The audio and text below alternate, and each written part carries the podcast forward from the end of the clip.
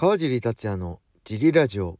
はい皆さんどうもです、えー、このラジオは茨城県つくば市並木ショッピングセンターにある初めての人のための格闘技フィットネスジムファイトボックスフィットネス代表の川尻がお送りします。はいというわけでよろしくお願いします。えー、早速ですけどレーター行きましょう。これシンプルです。ドラクエモンスターズ買いました。このレターをいただいて思い出しました。そうなんです。昨日12月1日はドラクエモンスターズ3の発売日でした。買ってません。えー、やりたいです。ただスイッチしかないんですよね。任天堂スイッチでしかソフトなくて。PS4 だったら買うんですけどうちねスイッチ2つあるんですよ。実は娘用と奥さんゼルダハマってんでゼルダ用。ただねもう2人ががっつりもうやってるんで僕やる隙がないんですよね。まあ娘はそんなやってないんですけどまあ奥さんもずっとやってるわけじゃなくて空いてるんですけどなんかねどこに2人がなんか管理しててどこにあるかよくわからないんですよ。だからねちょっと迷ってます。まあこれから大晦日に向けてね雷神の解説の資料作りだったりまあいろいろあるのであんまやる時間もないんですけどもしかしたら年末年始の休みに向けてやるかもしれません。ちょっと思い出させてくれてありがとうございます。あ年末年始の FBF はね、えー、29日から4日まで。12月29日の金曜日から、えー、1月4日の木曜日まで1週間お休みいただきます。すいません。ジムには貼ってあります。よろしくお願いします。そんな感じで他のレターもこれは僕がね前に質問した僕とのこのジリラジオとの出会い方トントントンとレターいただいてるのにそっち紹介しましょう。えー、川尻さん、小林さん、周一よしよしこさん、こんにちは。シュートプライド武士道時代からのファンのよっちと申します。僕が川尻さんを知ったきっかけは確かプライド武士道のキム・インソク戦前の合格かなんかの記事だったと思います。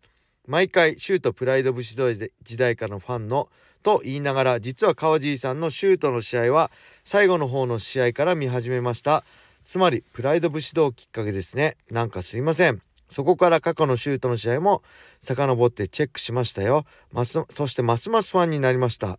追伸マッハさんが同じ階級なら世界を目指せてなかったとおっしゃっていましたが正直73キロでの対戦を見てみたかったです。はいありがとうございます。えー、なるほど。だからやっぱ武士道からですよね。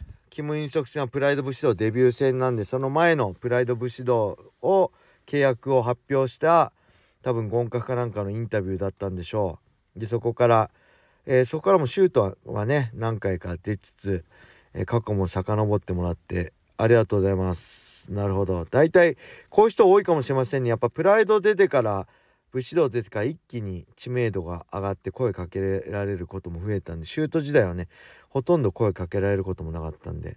はい、えー、そしてマッハさんと73キロね。まあ戦いたくなかったですけど正直まあ当時73キロ僕もね若くてイケイケだったんでまあやるならやるよっていう気持ちでトーナメントは出ましたけどまあやらなくてよかったなと思いますね。勝って師匠超えするのもなんか切ないしかといってプライド武士道の舞台で同じ階級にの選手に負けるのは絶対嫌なし負けるつもりはなかったんでまあそういう意味ではまあ本当やらなくて組まれなくてよかったなと思います。はい。それではもう一個いきましょう。川尻さんどうもです。毎日楽しく拝聴しております。私がジリラジオを知ったきっかけは、まさとさんのインスタグラムです。FBF ジムでのツーショットが掲載されていて、そこで YouTube の撮影したのは明白でした。ただそこから動画公開までにだいぶ間があったと記憶しています。どうしたんだろう？何か揉めたのかな？と勝手に勘ぐり川尻さんの SNS をサーチしに行きましたその際に出会ったのがジリラジオですはいありがとうございます。これめちゃくちゃ最近ですね。だから夏ぐらいですよね。マサトさんとの収録7月とか6月とかでしたっけ？だったと思って、えー、アップされたのがん？8月とか9月でしたっけ？嬉しいですね。マサトさんきっかけで。毎回聞いてくれてる。まあその時だけ聞いてくれてるんじゃなくてこうやってレター送ってくれるぐらいだからその後も聞き続けてくれてるとしたらめちゃくちゃ嬉しいです。ありがとうございますただこのどうしたんだろうなんか揉めたのかなっていうのはなんかリアルでいいですねなんかし撮ったは撮ったけど何かいざこざあって結局非公開になったみたいなの結構あるかもしれませんね。マサトさんに限らず YouTube ってそういうのあるんじゃないですかね。ファイター同士ってやっぱまあ僕らはね引退してるからそんなことないだろうけど我が強い者同士なんでね、えー、取ったはいいけど結局揉めて、えー、非公開っていうのは結構お蔵入りっていうのはねあるんじゃないかなって僕は思いますね。はい、ありがとうございます。これからも聞き続けてください。マサトさんだけじゃなくて僕のね、G ラジオも見続き続けてください。それでは、もう一個行きましょう。えー、私が川地さんを知ったのはマサト戦です。当時はキックボクシング派だったこともあり、こんなやつマサトに勝てるわけないだろ、この野郎、と思っていました。過去お許しください。てんてんてん。そのマサト戦での川地さんのスタンドの構えがキックボクシングではありえない構えだったということもありこう印象的だったのを覚えていますそして時は流れて来時を見るようになり特に寝技の解説が分かりやすいなと思って調べたらそれが川地さんでしたでは今では毎朝聞かせていただいてますできればあと1試合見たいです。よろしくお願いいたします。はいありがとうございます。これも面白いですね。知ったのはだから2009年の7月のね K1MAX のマサと川尻戦だったと。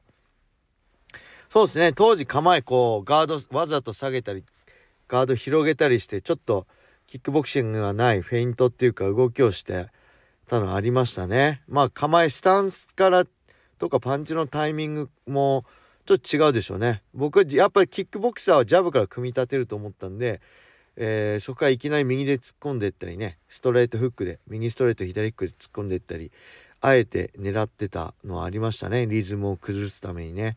はい。でこれが面白いのは時が流れて来時を見るようになり、えー、解説での僕を知ってこのジリラジオを毎朝聞いてくれてると。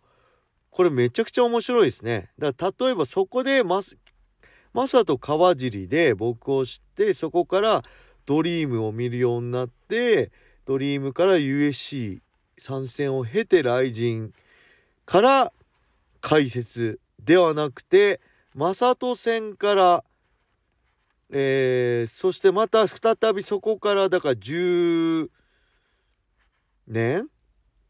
の2009年だから2019年ですかね。えー、解説するようになったのは2021年ですから。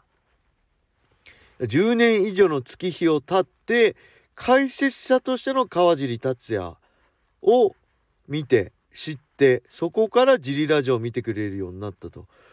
これめちゃくちゃなんか今までにないタイプでねめっちゃ嬉しいですね。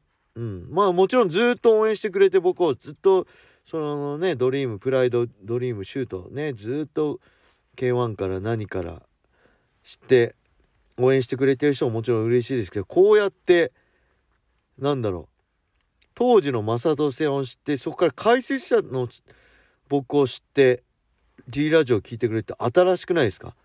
選手としての僕を知ってて G ラジオにつながるならわかるけど解説が分かりやすいなと思ってそれが調べたら僕でジリラジオまで見つけてくれるっていうのはねなんかすごい新しくて嬉しかったです。ありがとうございます。やっぱ今はねまあ選手としての僕のを応援してくれて今でもっていう人は結構いますけどやっぱ解説者としての僕を知ってくれてそれで分かりやすいなと思って好きになってくれてここまでたどり着いたっていうのはなんかねすごくなんか今嬉しいです。